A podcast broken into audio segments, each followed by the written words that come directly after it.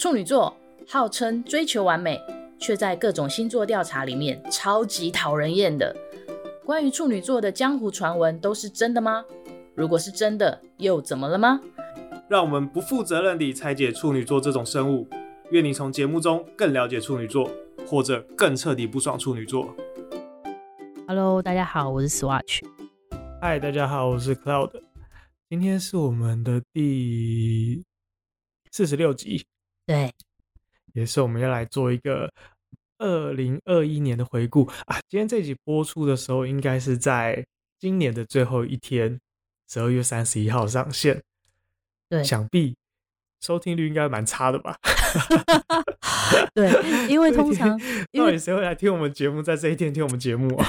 而且通常我们我大概都是设定八点半的时候上线，就是礼拜五，嗯、如果没有 delay 的话，就是礼拜五的八点半上线。那那个时候应该大家都在外面玩吧？我猜。天哪！如果有人在真的是在十二月三十一号听我们节目的话，让我们一起说一声二零二二年新年快乐！新年快乐！感谢你这么支持我们。没错，好，那所以这一集我们来做一下我们节目的回顾。反正我觉得应该没什么听，我们就来自嗨一下这样子。其实我们节目刚刚讲到嘛，今天这一集应该是第四十六集，也就是到明年的时候，其实应该就要满一年五十二集了。嗯啊，想起来是蛮惊人的耶。就是那时候在想说下礼拜要做什么主题的时候，然后突然觉得说啊。明就是就已经十二月三十一号，好像要做一下回顾，然后因为回顾起来好像是一个蛮，就是觉得有点漫长，可是好像又蛮短暂的一一一段时光做这件事情。对，因为我们是固定每一个礼拜，呃，每两个礼拜录一次，然后一次录两集，所以就觉得哎，这件事情其实蛮持之以恒的，这样子一直做下去，觉得也是蛮了不起的一件事情。对，其实我有一点没有到很感动，但是有一点微微的觉得说，哎，我们两个好像还算是有恒心哦，应该算是自己人生中一个比较少、难得有持之以恒下去的一些事情吧。我相信大家应该都可能有写过网志啊，或者曾经想要经营过一些什么的，但是真的有持续下来的事情，至少我人生里面不多啦。然后这算是少数一件，还算维持到现在快一年的事情，这样子。我也是。嘿，所以我们节目来分享一些小小数字好了。我们的节目开播一年至今不多啦，没有很多收听数，大概呃现在是一零九八六一万零九百八十六个下载数。那因为其实这个这个数字之前后台有更新过，但现在好像算是独立下载数，所以就是总共有被下载多了将近一万一千次这样子。这个数字听起来很吉祥啊。呃，吉祥吗？应该一定会持续增长。啊、哦，对对对，其实大概我觉得还蛮有趣的，大概平均每一集大概是都有大概两百次左右的下载吧，觉得还蛮有趣。因为回顾就是一开始最一开始经营，我们在经营这个，其实我们没有做什么宣传，除了自己就是 IG 账号之外，其实完全没有做什么曝光。我自己也没有跟身边的人讲说啊，我们有录这个节目什么之类的，所以就真的就是。一个一个一点一滴，慢慢从最早记得我那时候第一次问你说：“哎，我们下载下载数是多少？”然后你好跟我讲说：“哦，大概一集大概十五个人听吧。” 对啊，那时候超少的那种感觉。到现在哎，两百多，好像一现在平均大概一集上线，大概都都至少两百多，觉得哎，这也是一个蛮惊人的成长耶。其实我也很好奇说。其就是那两百多人，就是那算是固定族群好了。有一个固定族群两百多人，他们喜欢听的到底是什么？我也很好奇这件事情。嗯，所以这次这一集要来做一个年度回顾，就是我们到底收听比较好的会是哪些哪些集数？我们来看一下，从开播至今的排名，第一名是我们的 EP 十二。当处女男人恋爱时，上集下载数五百八十五次，而且我记得那一次是不是有一点就是突然冲高？呃，好像是，就是哎，比他的平均比所有都还要来的高很多。那时候是因为刚好那个电影嘛，《当男人恋爱时》就是在在上映中，所以就这个话题，我们就要说，哎，那就来蹭一下热度好了，来用一个当处女男人恋爱时，哎，结果没想到居然两个他们两个就真的结婚了，算是有蹭到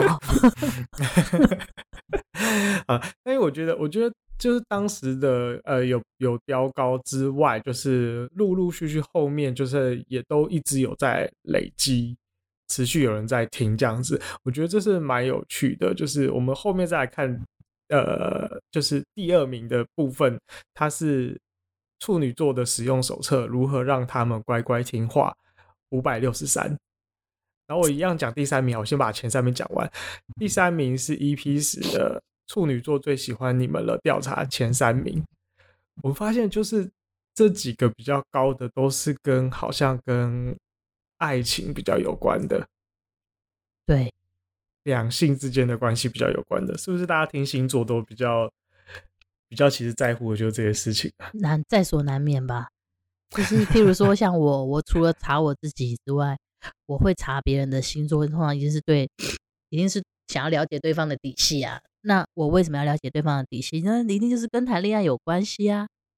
嗯。没错，我们就发现其实前十名大概都是跟两性关系有关的。我们那种什么讲职场啊，讲其他的微博的事情都很低。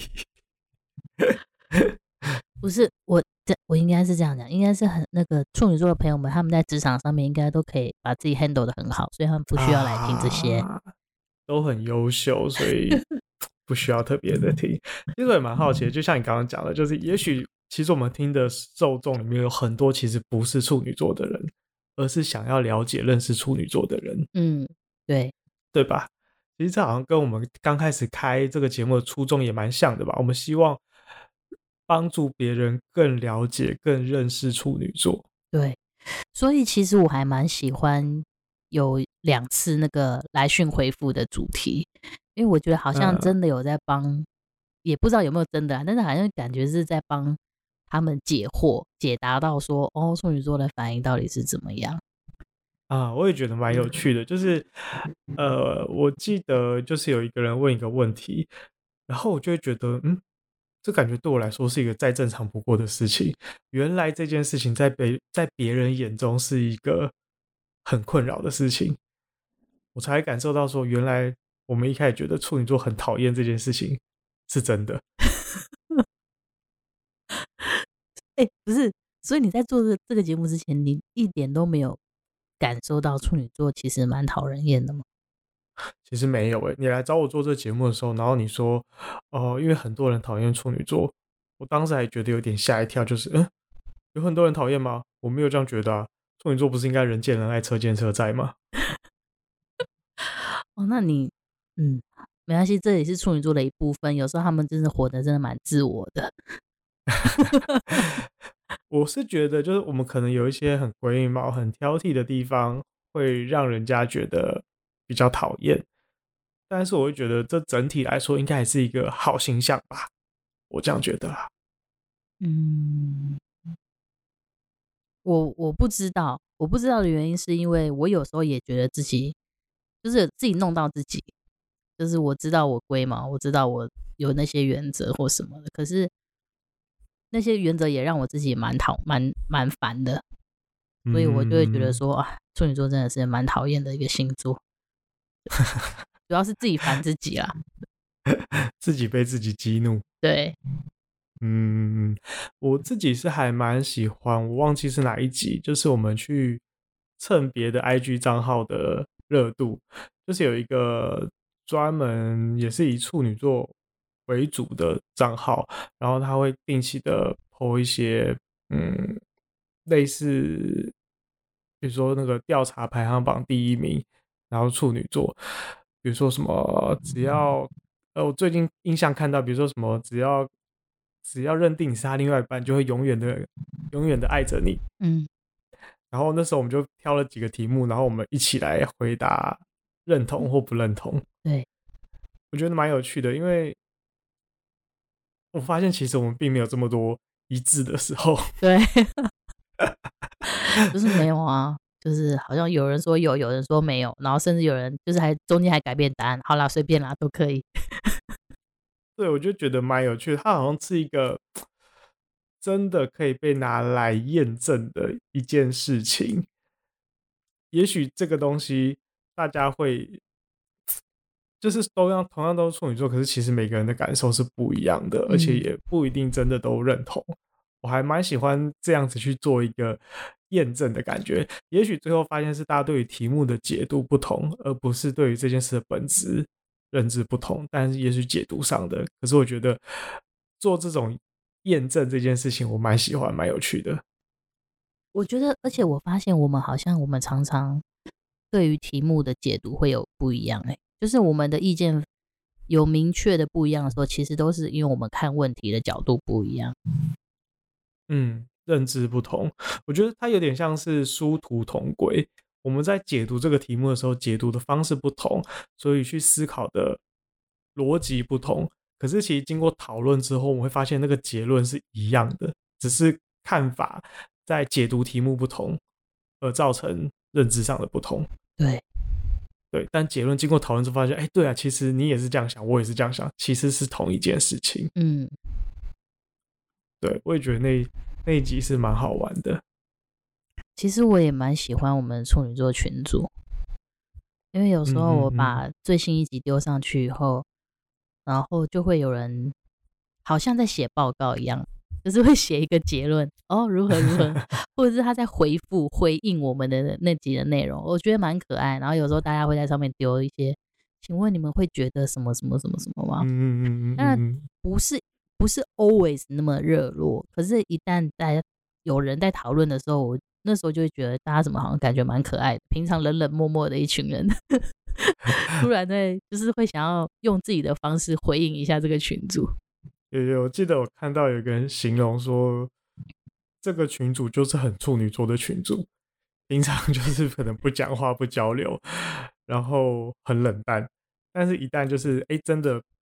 开了某一个点之后，大家的确会很就会在某个时间点开始呃热情的聊天起来这样子。但必须说整体来说真的蛮冷淡的啦。可是我觉得这就是很，我也觉得这就很处女座。我其实不没有觉得这样子不好，或是不喜欢现在这个样子，甚至是有一点觉得我也没有想要去改变它这件事情。虽然我自己有点纠结啊，我觉得这样是不是很懒呢？还是感觉人家在经营社群好像应该要很主动啊，很。热更热情一点，身为主持人应该要更积极去引发大家讨论等等的。那我就觉得，嗯，这就很处女座啊，这就是我们呐、啊、的这种感觉。对，我也是有一点类似这种叫什么放牛吃草，就来来来，你们就想聊就聊嘛，不想聊就算 啦。那我的我自己的话，我是主持人，我想聊也就聊啊，不想聊就随随便啊，都可以啦。对啊，不要有压力嘛。对，其实我我一开始做这个节目的初衷，其实也是就是好玩，就想说好像不要有压力的做做做这个东西。但是虽然说不要给自己压力，可是一开始会想很多，我要干嘛？我要干嘛？我要干嘛？但是后来发现说，当我要决定我要做到那些事情以后，我就有压力了。所以后来我就觉得，那我那些事情就不要给自己期望了，我就是顺顺的做就好了，有什么就再说吧。嗯嗯嗯，对啊，因为我自己其实还有另外一个节目，虽然也停更了一阵子，但是我觉得相对起来，现在做处女座节目就真的比较像是闲聊的方式，或者是分享一些自己的亲身经验的感受。那每个礼拜这样子一次的闲聊，其实有时候也是帮自己整理一些思绪，然后让自己原本也不理解的事情，反而透过闲聊的方式。哎，重新理解了，对，嗯、所以还蛮有趣的。对，而且其实，因为你多少在找题目的时候，还是会做一点功课嘛，然后就是会发，会找到一些别人的故事，我就会觉得好像把那些故事拿出来讲，或者是把自己的想到的一些故事拿出来跟大家分享，然后很可好的讨论，就觉得好像也会有不同的收获。嗯，我们还要这样继续互吹下去吗？哦、那我们来第一次好了。哦，我跟你讲，呃，我我可以发表一个我的感想，就是我做这个节目呢，我觉得最开心的时候，从头到尾四十五集最开心的时候，就是当 Cloud 的主 key，我只要在旁边放空就好了的时候，因为我就觉得说啊，那你就讲什么我就搭话就好了，就不用去想说我要控时间，我要控主题。我自己在觉得在做的时候，嗯，有时候一些处女座特质也会在这节目里面里面出现。比如说，如果我们比如说先讨论好说啊，这次要来聊什么，可是没有抓主轴，没有抓每一趴要聊什么东西的时候，我就会很很，我我就会很很慌张，或者会觉得说很不能接受，我就会觉得我我一定要把。每一段要讲什么，怎么开场，第一趴聊什么，第二趴聊什么，要用什么去承接，结束要聊什么，可能要写一个流程出来，我才能够好好的、专心的依照那个东西去主持节目。嗯，然后我就心有时候会觉得说，你不也处女座的吗？你可以接受这种事情吗？你可以接受没有主题吗？我跟你说，我跟你说，因为这件事情我很早就经历了，就是。一刚开始在做前几集的时候，一开始不是都写的很很清楚，嗯，可是我在录完那一两次，然后我自己在剪的时候，我就发觉说那个很难控，就是有时候你要不然就是讲的太多，因为我们可能一开始会写说第一段、第二段、第三段，然后那几个下来其实时间会太久，然后如果你时间太久的话，你就变成是。也许我们那个题那那一天的话题只能够讲一个或两个重点，没办法塞太多重点。但是有时候就是，有时候你要硬要把那些东西讲完，就是那个话题就没有办法好好的讲得很深入。所以后来我其实是有一点处于说，那既然剪起来是这样，那我会觉得说，那我就不需要再回头，就是每一次都要把主题都很明确的列下来，因为可能是因为剪的人是我，所以我就很很明确知道说。你前面设定那么多东西，后面也是没有用的，所以我就就懒了。我后面就比较懒。哦，这个我我是我是相反的意见。呃，因为我刚刚前面提到我自己还有另外一个节目，然后我那个节目长度比较长，我们大概一集就是一个小时。然后，呃，我们是做职业访谈的，就是访谈各种不同的职业。的确，其实一开始前面几集也是遇到像你这样子的，像我们讲的那个问题，就是很容易不小心超展开。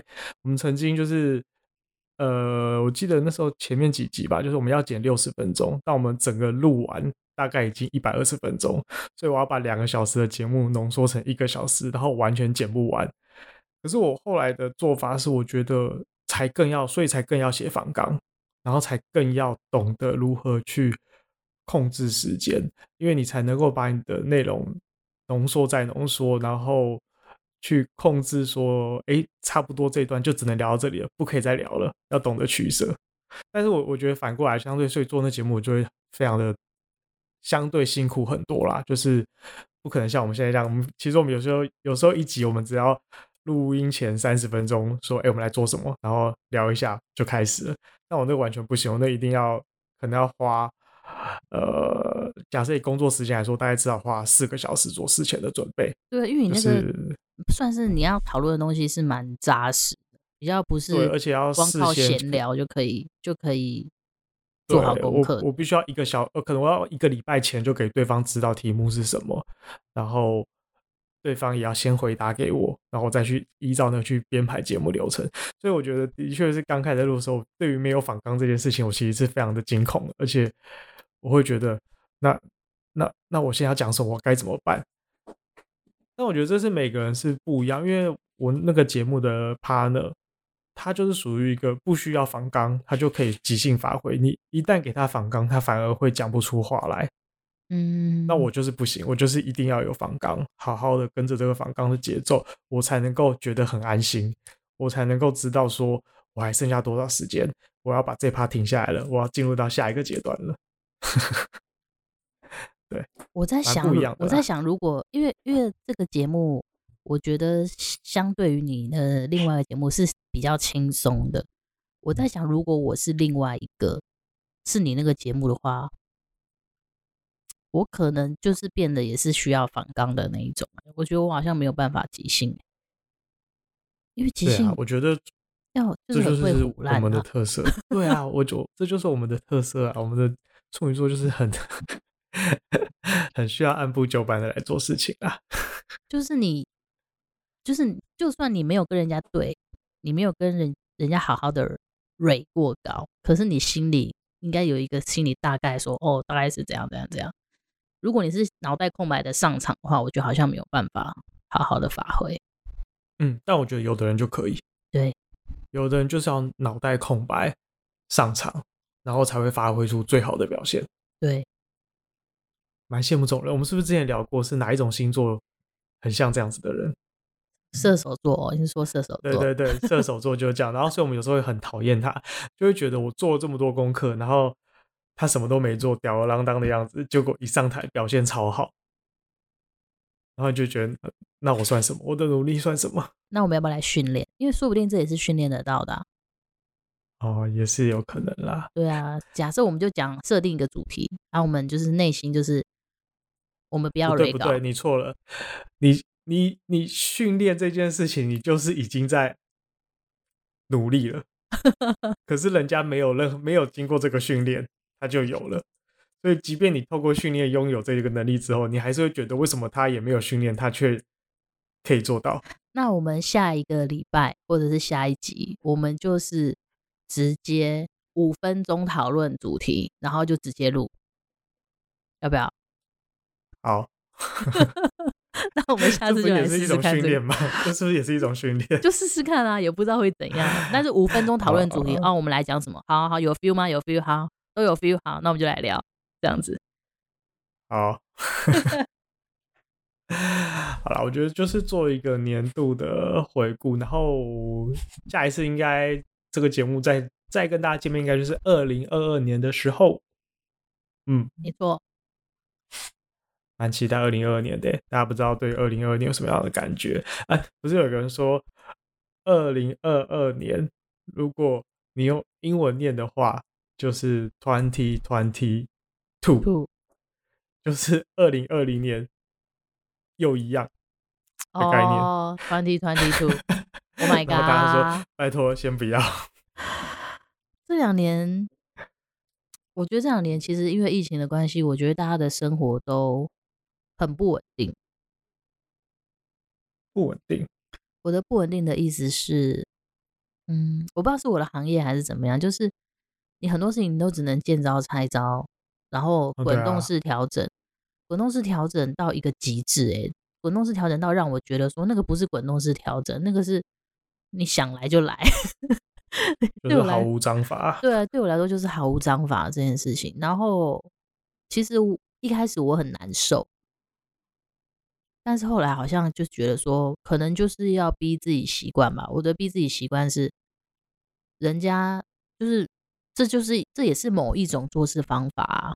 你要说他做的不好嘛，他也不会做的不好啊。那既然眼前只有这样的做事方法，你就只能够去。学着做，学着这样的做事啊，嗯，一开始很难受，然后后来就是逼自己去适应，对，但是现在是有比较适应，可是如果可以选的话，我还是不太喜欢滚动式调整。我自己是觉得，因为我是念历史的嘛，嗯，然后我觉得对于这两年我的感受就是，我真的在一个大历史的发生的进行式当中，欸，哎。嗯，因为以前会看读书，会看到说哦，当年发生什么事情，当年是一个什么样的时代，然后你就会觉得哦，如果可以在那时代，我会有什么样的感受，会有什么样的感觉。嗯，而我觉得现在我们所处的这两年是绝对会被好好写进课本里面的事情，这的确是一个前所未有的经验，而且是一个全世界共同拥有的经验。这件事情，也许你的下一代，不要说下一代，也许是这一两年才出生的人，好了，他是可能无法体验的，他是无法感受到那个差别是什么。也许对于呃未来小孩，但我不知道未来会怎么样，可能对他们而言，戴口罩好像是一件很常见的事情。我们可以告诉他说，没有没有，我们以前小时候是不用戴口罩的，我们以前小时候出国就是想出国就出国的。好像会觉得自己可以成为那个历史的一部分，所以某方面也觉得蛮有趣、蛮好玩的，然后也更可以理解见招拆招的感觉是什么。对啊，既来之则安之吧。对，但我想到一个很解的，就是会不会我们在历史课本上面这这一两年的事故，就是只是历史课本上面的一百字。嗯，当然我不知道，但我觉得不会，是因为他真的改变太多事情了。就是我觉得是整个的，我我觉得它影响了大家的工作习惯，然后甚至加速了很多事情的发展。也许刚刚用个大事记来说，可能只是短短的几百字，但是我觉得在研究一个整体的脉络发展的时候。我觉得它会是一件很重要的的一的的一个事件，这样子。而且搞不好，甚至连流行音乐的文化都会被它影响，就是因为这两年可能因为疫情的期间，然后大家都很过得很压抑，结果反而流行音乐文化会出现很多都在讲很开心的、轻松的事情，就是为了要开心，为了要舒服，那个是反而是大家追求的一件事情，反而造成那个文化上面的反差。对啊，我觉得接下来就是，也许真的疫情告一段告一段落之后，我觉得会有非常非常多的学术研究开始回顾这一两年对人类发生了什么样的改变，造成什么样的变化，会是一个很好的题材啊！大家应该有很多人来聊这件事情。嗯，好了，我们扯远了，我们只是要做一个 ending 而已。好啦，所以如果你今天你是真的真的认认真真的在二零二一年的十二月三十一号晚上听我们节目的话，拜托你可以私讯我们，告诉我们真的有这样子的人吗？而且我 respect，真的，我 我可以我可以送你一个小礼物什么的之类的。哦，还有不要的要送小礼物，他的小礼物通常不小哦，大家 大家注意喽。OK，如果真的有人在就是在十二月三十一号的十二点前传讯息说我有听到，我有听到，那我我就送礼物给你。好啦，就这样子吧，祝大家二零二零年新年快乐，新年快乐，拜拜，拜拜。